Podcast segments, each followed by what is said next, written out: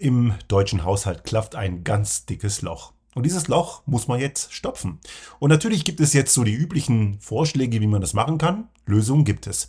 Aber interessanterweise oder auch nicht erstaunlich kommen von den Leuten immer die falschesten Annahmen, die eigentlich immer glauben, von Wirtschaft irgendeinen Plan zu haben. Aber offenbar haben genau diese selbsternannten Wirtschaftsexpertinnen genau diesen Plan überhaupt nicht.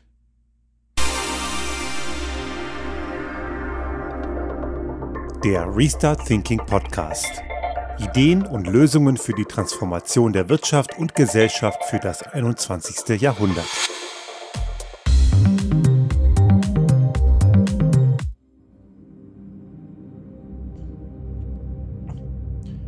Das Urteil des Bundesverfassungsgerichts ist eindeutig der sogenannte Trick, nennen wir es mal so, den die aktuell amtierende Regierung, die sogenannte Ampelkoalition, angewendet hat, ist eben verfassungswidrig. Und wenn Juristen das so sehen, dann ist das so. Dazu fehlt mir die Expertise, aber offenbar ist das erstmal berechtigt. Was da passiert ist, und ich glaube, das haben die meisten von Ihnen sicherlich mitbekommen, dass Reste, Gelder, circa 60 Milliarden aus einem Corona-Hilfsfonds, die nicht genutzt wurden, die übrig waren, wurden umgewidmet für den Klimatransformationsfonds und den Wirtschaftstransformationsfonds, also für dringend notwendige Umbauten, Transformationen der Wirtschaft und Gesellschaft. Und das ist extrem wichtig, das muss halt passieren. Der Weg, wie es jetzt gemacht werden sollte, ist offenbar laut Interpretation des Verfassungsgerichts ein falscher. Denn die Schuldenbremse steht ja im Grundgesetz. Und die Union hat dagegen geklagt und freut sich jetzt so richtig wie ein kleines Kind. Der Fritze Merz und äh, sein entsprechendes Pendant, nein, Pendant nicht ganz, aber hier der Dobrindt hier, der aus Bayern da sitzt und selten durch schlaue Beiträge auffällt. Diese Leute machen jetzt einen riesen Larry und verhalten sich wie kleine Kinder, die richtig so Schadenfreude auslösen. Die sollten sich allerdings nicht zu früh freuen, denn auch wenn das juristisch korrekt ist und natürlich ist es ein völlig legitimer Weg, das beim Bundesverfassungsgericht zu klagen und in dem Fall haben sie halt auch recht bekommen, aber es fällt ihnen selbst auf die Füße, denn auch einige CDU äh, und auch CSU geführte ähm, Ministerien oder nicht Landesregierungen machen ähnliche Tricks und das könnte denen dort auch auf die Füße fallen. Außerdem die machen sich ja sicherlich auch Hoffnung, irgendwie, vielleicht sogar früher als geplant, wieder in Regierung zu kommen. Aber dann wird ihnen das Geld für die notwendige Transformation genauso fehlen. Aber gut, sei es drum, soweit haben die vermutlich nicht gedacht. Aber eben juristisch völlig korrekt. Aber nun könnte man natürlich, nachdem man das beim Bundesverfassungsgericht eingeklagt hat und Recht bekommen hat, nachdem man seine pubertäre Freude auch ausgelebt hat, nach ein paar Stunden auch mal zur Sachdiskussion kommen. Und das passiert eben nicht. Denn aus genau dieser Richtung gibt es überhaupt keine wirklichen konstruktiven Vorschläge, wie man das Problem jetzt lösen kann. Man ist sehr, sehr groß dabei, mit Spott und Häme letzten Endes alles kaputt zu reden, was äh, der politische Gegner so alles falsch macht. Und einige Sachen machen die ja auch falsch. Aber es wäre auch ganz gut und auch überzeugend für eine Oppositionspartei, auch mal mit Vorschlägen zu kommen, wie man es ändern kann. Und die Vorschläge kommen nicht von, den, von denen, die kommen eher von anderen, aber diese Vorschläge, wie soll es anderes sein, passen ihnen nicht. Denn diese Vorschläge greifen in eine Richtung, die ihre Klientel und diese ganze, ich nenne sie ja immer die Gesternkleber-Community eben nicht mag. Dazu eben gepaart mit der ganzen neoliberalen Glaubensgemeinschaft, die da ja auch nochmal mit reingeht. Und da gibt es eben eine ganze Menge Dinge, die man machen kann, aber eben nicht im Sinne genau derer, die jetzt am meisten Schadefreude haben. Besonders schwierig wird diese ganze Geschichte für in der Ampel jetzt zwei wesentliche Parteien. Also nicht für Olaf Scholz, der sagt sowieso nichts, sondern eher natürlich für einmal für die Grünen, weil natürlich für die wichtige Projekte, für die sie auch angetreten sind, jetzt einfach gefährdet sind. Und wenn sie, die haben ja bisher so ziemlich bei allem nachgegeben. Und die FDP hat sich ja bei allem durchgesetzt. Paradoxerweise glauben sie, sie müssten in der Ampel mehr, mehr vorkommen, nachdem sie die letzten Landtagswahlen vergeigt haben. Die haben noch nicht kapiert, dass deren Problem ist, dass sie zu viel vorkommen. Aber anderes Thema. Die haben, äh, äh, die Grünen haben das Problem, dass sie wichtige Projekte aufgrund der Sabotage auch der FDP nicht durchbekommen. Das haben sie in den letzten Monaten auch schon nicht geschafft. Christian Lindner und seine ganze Glaubensgemeinschaft haben ein anderes Problem. Die müssen jetzt die Schuldenbremse in Frage stellen und er hat sie auch für dieses Jahr wieder mal ausgesetzt aufgrund eben einer Notlage. Aber das ist natürlich eher so ein fadenscheiniges Ding, denn was natürlich auf keinen Fall passieren kann, Achtung, Steuererhöhungen. Darf es natürlich für die FDP nicht geben. Die machen das auch ganz perfide. Die verkaufen natürlich das Vermeiden von Steuererhöhungen natürlich auch als eine soziale Tat. Aber eigentlich ist das keine soziale Tat. Es geht ihnen natürlich ausschließlich um ihre sehr wohlhabende Klientel. Denn würde man Steuern erhöhen, wird man das sehr wahrscheinlich nicht bei den Menschen machen, die ohnehin wenig bis gar nichts haben, weil wo soll man einen nackten Mann in die Tasche fassen, geht ja nicht. Ne? Also würde man Steuern natürlich bei Wohlhabenden erhöhen. Und das ist ja die FDP-Klientel. Die halten sich ja für die Leistungsträger. Ne? Stichwort Erben. Und dann haben wir genau das Thema, dass diese Steuererhöhung Diskussion in die Richtung geht, die eigentlich eher das Unsoziale beinhaltet, aber sozial klingt. Kleiner Notiz, ich tue es nochmal in die Shownotes, gibt es eine ganz tolle Folge von Reschke Fernsehen, wo es um den Bund der Steuerzahler geht. Auch ein FDP-naher Verein, der alle möglichen Steuerverschwendungen beklagt, nur nicht, dass man irgendwelche Stinkreichen ihre Steuern nicht vernünftig zahlen. Aber das nur am Rande. Ich tue es in die Shownotes, ist in dem Kontext sehr sehenswert. Aber zurück zu der Frage, was kann man tun? Eine ganze Menge. Und das ist auch nichts Neues. Und natürlich, ich bin nicht der Einzige, der, der, der diese und letzte Woche auf die Idee gekommen ist. Ich habe auch einen LinkedIn-Post dazu verfasst.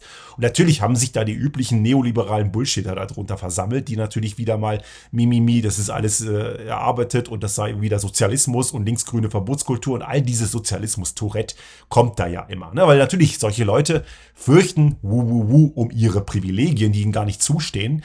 Aber klar, wenn man natürlich ganz fett und dick angezogen ist und da muss man ein kleines bisschen abgeben, was man nicht mal merkt, fühlt man sich plötzlich in seiner Freiheit bedroht.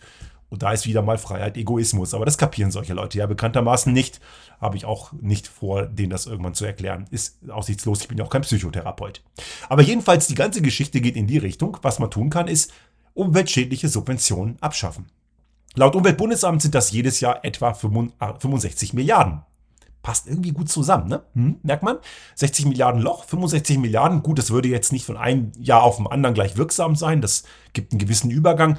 Aber das würde eine ganze Menge schon bewegen. Man könnte dort eine ganze Menge Sachen machen. Und das Gute ist, man würde auch eine ganze Menge für Klimaschutz tun und für soziale Gerechtigkeit. Also man würde gleich drei Fliegen in einer Klappe schlagen. Also Haushaltsloch stopfen, Klimaschutz besser machen und soziale Gerechtigkeit. Wer will das nicht?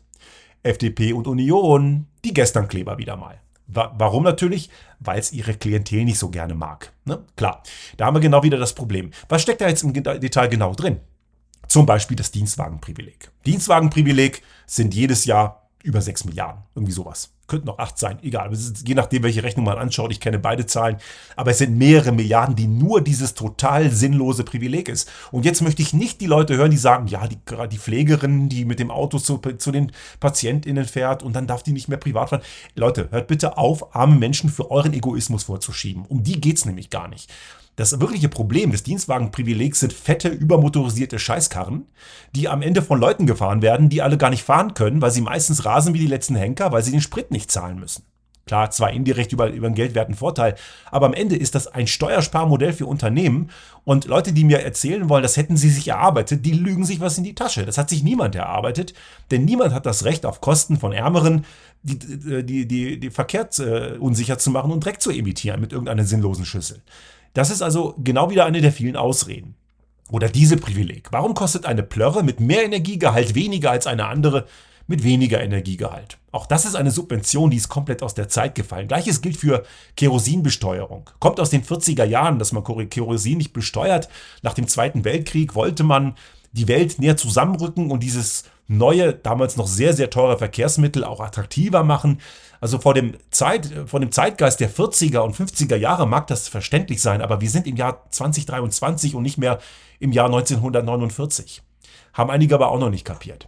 Oder auch natürlich die Pendlerpauschale. Und auch da wird natürlich gerne rumargumentiert mit Aussagen, das sei dann sozial ungerecht. Leute, die äh, auf Pendeln angewiesen sind, die werden dann schlechter gestellt.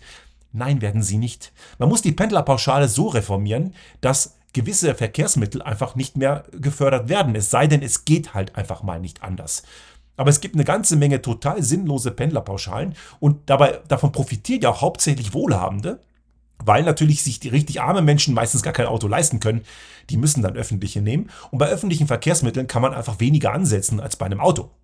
Das ist auch in sich schon mal extrem unfair. Also da gibt es viele, viele solche Mittel. Und das Gute ist, die aktuelle Koalition hat das sogar in den Koalitionsvertrag geschrieben. Klimaschädliche Subventionen abbauen. Das würde also eine ganze Menge bringen. Und es, die Liste ist lang Ich kann auch hier nochmal die Liste vom Umweltbundesamt nochmal äh, verlinken. Da ist auch der Bericht drin. Das sind immer so, alle drei Jahre wird das aktualisiert. Das aktuelle Zahlenmaterial ist von 2018. Das wird sicherlich nächstes Jahr einen neuen Bericht geben. Aber es hat sich nicht so wahnsinnig viel verändert. Auch da haben mir einige Leute versucht zu erzählen, dass das Jahr 18 noch anders war. Nee, es war genauso beschissen wie heute. Also das ist sicherlich ein großer Hebel. Es gibt auch einen zweiten Hebel. Auch der ist sinnvoll. Sorgt er ja für mehr soziale Gerechtigkeit aber passt natürlich wieder gestern Klebern nicht, die natürlich nur für die Reichen, die nichts tun, die meistens nichts tun für ihr Geld. Alle pauschal stimmt das nicht. Aber ne, da wird ja immer gerne rumlamentiert, dass sich keine Arbeit nicht lohnen darf. Also können wir vielleicht bei den Erben in die Tasche greifen, weil die arbeiten ja nicht. Also, hier haben wir ein ganz super Beispiel. Die adäquate Besteuerung von Vermögen, Erbschaftssteuer, die ist in Deutschland eine Lachnummer. Von den gesamten vererbten Vermögen, das sind viele Milliarden jedes Jahr, bekommt der Fiskus nicht mal 2%. Und ich rede hier nicht von dem Freibetrag. Wenn jemand das Elternhaus erbt und das Elternhaus hat einen gewissen Wert, ja, der Freibetrag, ich glaube, der liegt irgendwo bei 400, 500, 600.000 Euro, ist ja okay, soll doch bitte der Freibetrag da sein. Oder Gelder, die in Unternehmen verstecken, wenn ein Unternehmen vererbt wird. Es ist ja legitim, dass man sagt, das Geld, das im Unternehmen steckt, das bleibt da. Und wenn es vor 10 Jahren oder nach, vor 15 Jahren entnommen wird, dann schlägt die Erbschaftssteuer zu, vorher halt nicht. Es gibt ja Möglichkeiten, das zu gestalten. Aber da gibt es abstruseste Ausnahmen. Und Leute, die sehr, sehr viel Geld haben und ihrer Folgegeneration das vererben wollen, da gibt es genügend legale Tricks, dass die so gut wie nichts oder oft auch gar nichts an die Allgemeinheit zahlen. Und was da oft kommt, so als Scheinargument, ja, das ist ja Geld, das ist ja schon versteuert worden, das erzähl mal bitte mal demjenigen, der prekär beschäftigt ist. Weil die Leute müssen alles, was sie verdienen, komplett nochmal versteuern. Denn sie müssen alles, was sie haben, konsumieren. Für Miete, für Energie, Versicherungen, Essen und bei allem schlägt irgendeine Steuer zu. Also das Argument, dass man das nochmal versteuern muss, das zählt überhaupt nicht. Das ist kompletter Nonsens. Und man muss auch dazu sagen, dass die Leute, die erben, einfach dafür nichts geleistet haben. Da gibt es kein Leistungsprinzip. Geboren worden sein, und ich äh, möchte hier nochmal auf Marlene Engelhorn, die ist eine BASF-Erbin, die für eine gerechte Besteuerung von Vermögen einsteht durchaus sehr sehenswert. Auch das verlinke ich nochmal in die Show Notes. Da geht es um Gerechtigkeit von äh, Bosetti Late Night. Eine sehr sehenswerte Folge. Und ich verlinke auch mal das längere Gespräch dazu, sofern ich es finde. Ich gucke mal, was ich da dazu zusammenstellen kann. Aber ein sehr gutes Gespräch, weil eben auch dort immer wieder gesagt wird, wie wichtig das ist, dass sich eben auch Wohlhabende, gerade Erben und Erbinnen, die für ihren Wohlstand nichts getan haben und Marlene Engelhorn, die wirklich von Geburt an einfach schon extrem viele Millionen schwer ist, sie sagt, besteuert mich anständig, einfach damit die äh, Art und Weise, wofür ich mein Geld in die Gesellschaft stecke, nicht einfach nur von meinem Wohnwollen abhängt. Also durchaus sehr guter und interessanter Ansatz. Und da gibt es durchaus einige sehr wohlhabende Menschen, die fordern das sogar. Es sind nicht alle egoistische Vollidioten. Also da gibt es durchaus eine große Bandbreite an guten Leuten, die das auch durchaus wollen. Also wir müssen hier auch auf der Einnahmenseite gucken. Also Ausgabenseite ist das eine, auf der Eingabenseite, auf der Einnahmenseite gibt es auch noch viele Potenziale. Und man muss ganz ehrlich sagen, wenn jemand behauptet dann, ja, dann gehen die Leute weg ins Ausland. Nein, tun sie nicht. Das ist äh, Blödsinn. Ähm, können sie ja gerne nach Russland gehen. Ne? Also das hat ja, glaube ich, Gérard Depardieu in Frankreich gemacht, als Frankreich mal die Steuern erhöht hat. Aber mein Gott, dann gehen halt ein paar Leute. Dann sollen sie halt gehen. Ist, ist auch nicht schade drum. Aber die Sache ist, dass die Leute natürlich meistens nicht gehen, weil ne, Lebensmittelpunkt ist da und so weiter. Und andere Länder sind da viel restriktiver. Also es gibt in anderen Ländern viel heftigere Erbschaftssteuern, in skandinavischen Ländern zum Beispiel. Oder auch der Spitzensteuersatz, der liegt in Schweden bei 57 Prozent. Da jammert aber niemand und die Leute, die viel Geld haben, hauen auch nicht ab. Also man kann das Ganze durchaus gut erklären und hier hat man einen großen Hebel auf der Einnahmenseite. Und bevor jetzt wieder einige schreien, Mimimi Sozialismus, ähm, bitte nochmal nachlesen, was Sozialismus ist, denn von Enteignen redet hier nämlich niemand. Also es geht einfach nur um eine faire Steuerlast und laut diversen Studien ist Deutschland unter den westlichen Industrienationen, man muss das ja so in diesen Vergleich setzen, weil es ist ja ein Unterschied, ob man ein extrem korruptes Land irgendwo, äh, kann man vielleicht, klar, in Deutschland gibt es auch Korruption, aber nicht in dem Ausmaß wie in manchen anderen Ländern. Aber wenn man das dort zu vergleicht, verglichen mit anderen westlichen Industrienationen, dann hat Deutschland mit einer der ungerechtesten Verteilungen von Steuerlast. Und wenn Leute halt immer wieder erzählen, dass ja irgendwie die Reichen sowieso den Großteil der Steuern zahlen, äh, ja, stimmt, korrekt. Aber das sagt nichts aus. Ähm, eine Stadt wie München macht auch, erzeugt auch sehr viel mehr Müll als ein Kleinkleckersdorf. Also ist natürlich klar, wenn jemand große Einkommen hat, dass diese Personen auch absolut mehr Steuern zahlen. Aber die Steuerlast verglichen mit dem Einkommen, die ist ein Witz. Und das ist eben genau diese, diese Unfairness an der ganzen Geschichte. Und es kommt doch dazu, das gehören auch so Sachen rein, wie dass man Vermögen niedriger besteuert als Arbeit und so weiter. Also wenn natürlich gerade aus Unions- und aus FDP-Seite immer wieder kommen, und jetzt komme ich zu diesem Problem, weil klar, was kommt von denen als Idee? Sozialleistung kürzen, Klimaziele in Frage stellen, das kommt vom Arbeitgeberpräsident. Ganz, ganz blöde Idee. Weil natürlich, was machen solche Leute? Die wollen natürlich dort kürzen, wo es ihnen unmittelbar nicht schadet. Und dann wundern Sie sich später, dass rechtsextreme Parteien stärker werden, weil die profitieren natürlich auch von sozialen Ungerechtigkeiten. Das ist ein ganz großes Problem. Also, wenn man also aus der Ecke kommt ja oft nichts tun, das darf sich nicht lohnen, das muss man sanktionieren. Da würde ich schon mal sagen, ja, dann sanktioniert doch mal die ganzen Erben. Na, die haben ja nichts getan dafür, dass sie das bekommen. Aber das, das wollen sie natürlich nicht. Die hauen natürlich auf die Schwachen. Und auch diese Diskussion ist gerade sehr ekelhaft, weil man wieder mal die Schwächsten gegen die Schwächsten aus, äh, gegeneinander ausspielt. Menschen mit prekären Einkommen gegen MigrantInnen, Frauen, die alleineziehend sind, das sind ja meistens Frauen, nicht äh, Männer sind da eher die Ausnahme, gibt viele verschiedene Gründe. Und was kommt natürlich? Die Bürgergelderhöhung im nächsten Jahr muss gestoppt werden. Bürgergeld am besten noch komplett abschaffen. Aber die Leute kapieren nicht, dass dieses Bürgergeld oder früher war das Hartz IV eine eklatant wichtige Säule für unsere Gesellschaft ist. Sonst hätten wir echt große Probleme. Das ist eine Menge Geld jedes Jahr, aber dort kommt immer wieder diese, ähm, dieses Narrativ, dort wird nichts tun, unterstützt. Und das ist natürlich kompletter Humbug. Mir hat mal irgendwie auf LinkedIn so ein, so ein Typ mal erzählen wollen, damit würde eben die Faulheit subventioniert. Und das sind genau diese Scheißhausparolen, wie man sie auf der, bei, bei Blöd und sonstigen Springergrützen sieht. Das ist einfach Nonsens. Es gibt von allen, früher Hartz IV, heute BürgergeldbezieherInnen, sind es nicht mal drei Prozent, die eventuell mutmaßlich sanktioniert werden müssten, weil sie, obwohl sie arbeiten könnten, es nicht tun. Viele Leute, die Bürgergeld beziehen, tun das aus verschiedensten Gründen. Viele davon sind Kinder. Viele arbeiten Vollzeit und es reicht trotzdem nicht, weil in Deutschland eben viele Firmen ihre Mitarbeitenden ausbeuten. Viele arbeiten Halbzeit, äh, Teilzeit, weil sie nicht voll arbeiten können, weil sie entweder Kinder erziehen oder weil sie in der häuslichen Pflege für ihre Verwandtschaften tätig sind, weil sie sich einen Pflegedienst einfach nicht leisten können.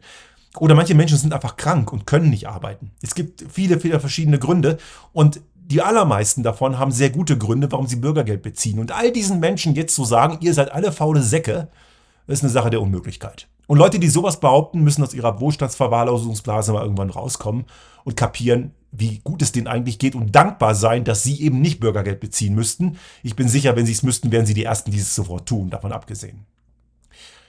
Ich gehöre auch zu den Glücklichen, die es nicht tun. Uns geht es sehr, sehr gut. Wir gehören auch zu den Privilegierten. Aber wichtig ist, dass wir, die wir privilegiert sind, niemals die Menschen vergessen, die es nicht sind. Und die Leute, die es nicht sind, die können oft gar nichts dafür. Es gibt Schicksalsschläge, für die kann niemand was. Eine Erkrankung in der Verwandtschaft oder bei einem selbst oder bei wem auch immer oder gewisse familiäre Situationen, Ehepartner abgehauen oder verstorben, gibt es alle möglichen Schicksalsschläge, für die können die Menschen nichts. Und denen dann zu unterstellen, dass sie einfach nur schmarotzen und denen auch noch die Leistung zu kürzen. Danke CDU, FDP und CSU. Ihr seid echt toll. Also auf so eine Scheißidee kann nur jemand kommen, der in der Wohlstandsverwahrlosung festhängt. Und ich bin jetzt gerade ein bisschen deutlicher, weil mich diese total dumpfbräsige Ignoranz und Arroganz einfach brutal ankotzt. Das geht so überhaupt nicht. Und das ist kein, nicht mein Verständnis von einer solidarischen, entwickelten, zivilisierten Gesellschaft. Die anderen Bullshitter, die wollen natürlich bei den Klimazielen kürzen. Gerade jetzt am Wochenende wurde wieder zitiert der Arbeitgeberpräsident, der wieder mal, natürlich wie soll es anders sein, und auch der ist bei der Initiative Neue Asoziale Marktwirtschaft, nee, heißt eigentlich neue soziale Marktwirtschaft, aber sozial sind die nicht, die sind asozial. Ganz typischer neoliberaler Think Tank, der die üblichen neoliberalen Dünnpfiff raushaut. Klar, jetzt, wo es knapp ist, nicht bei denen nehmen, die es ohnehin haben und nicht Privilegien streichen, die ungerechtfertigt sind und klimaschädlich. Nein, wir machen die Klimaziele hin. Und da frage ich mich immer wieder, warum haben die Leute, die von sich immer sagen würden, dass sie sich mit Wirtschaft auskennen, eigentlich keinen Plan von Wirtschaft? Die kennen sich mit Wirtschaft nicht aus. Das gilt für, die, für, den Großteil der FDP, den Großteil der CDU, CSU, die haben von Wirtschaft keinen Plan. Denn die Klimaziele nicht zu erfüllen, ist so ziemlich das Dümmste, was man für den Erhalt einer Prosperität und einer intakten Wirtschaft tun kann. Und das wissen wir schon seit vielen Jahren. Die Stern Review, Nicolas Stern, ein britischer Ökonom, hat das schon 2006 veröffentlicht, 2021 nochmal bestätigt. Das sind einfach Dinge, die unheimlich wichtig sind zu verstehen, dass alles, was wir heute nicht investieren, morgen zehnmal teurer kommt oder noch mehr. Und das wissen wir. Genauso auch die Schuldenbremse, zu reformieren. Natürlich soll man nicht total sinnlos Geld ausgeben, klar, mit Hirn. Aber die Investitionen, die wir heute nicht tun, in bestimmten Bereichen, gerade wenn es um die Klimatransformation geht, die werden dann später für unsere Kinder und Enkel und Urenkel exorbitant viel teurer. Und dann ist es natürlich ziemlich sinnlos, wenn wir denen sagen, ey, wir haben euch einen ausgeglichenen Haushalt hinterlassen. Ja, aber dafür müsst ihr irgendwie das ganze Land, was total marode und kaputt gewirtschaftet ist und überhaupt nicht konkurrenzfähig zu anderen Regionen der Welt, überhaupt erstmal auf Vordermann bringen. Und ihr müsst irgendwie aus der Abhängigkeit von USA und Asien raus. Ja, viel Spaß dabei. Ja, aber das kapieren diese ganzen selbsternannten WirtschaftsexpertInnen gar nicht. Und ich kann mir vorstellen, warum die das nicht kapieren, weil sie immer noch an ihre eigenen kurzfristigen, egoismusgetriebenen Bedürfnisse glauben. Es ist ihnen viel wichtiger, dass die Rendite läuft, dass ihre Boni kommen, dass einfach kurzfristig jetzt Masse Kohle kommt. Ich jetzt mehr. Und das ist keine Option. Wir haben hier mit diesem, äh, mit diesem Urteil des Bundesverfassungsgerichts einen riesen Vorteil. Wir haben eine große Chance. Wir können endlich mal das zum Anlass nehmen, all die Fehler der letzten Jahrzehnte endlich mal zu korrigieren. Und die stehen offen auf dem Tisch, die sind klar. Es gibt eigentlich da nichts zu diskutieren. Es ist eigentlich relativ einfach zu lösen. Und wenn jetzt Leute glauben, ja, das ist ein Riesenproblem, wie machen wir das jetzt? Die wollen einfach nur nicht daran, was ihnen kurzfristig, nicht langfristig, aber kurzfristig eine ganze Menge Profite bringt. Ich glaube, dieses Urteil vom Bundesverfassungsgericht ist eine brillante Chance, endlich mal zu zeigen, dass wir als Spezies Mensch und als Gesellschaft wirklich intelligent sind.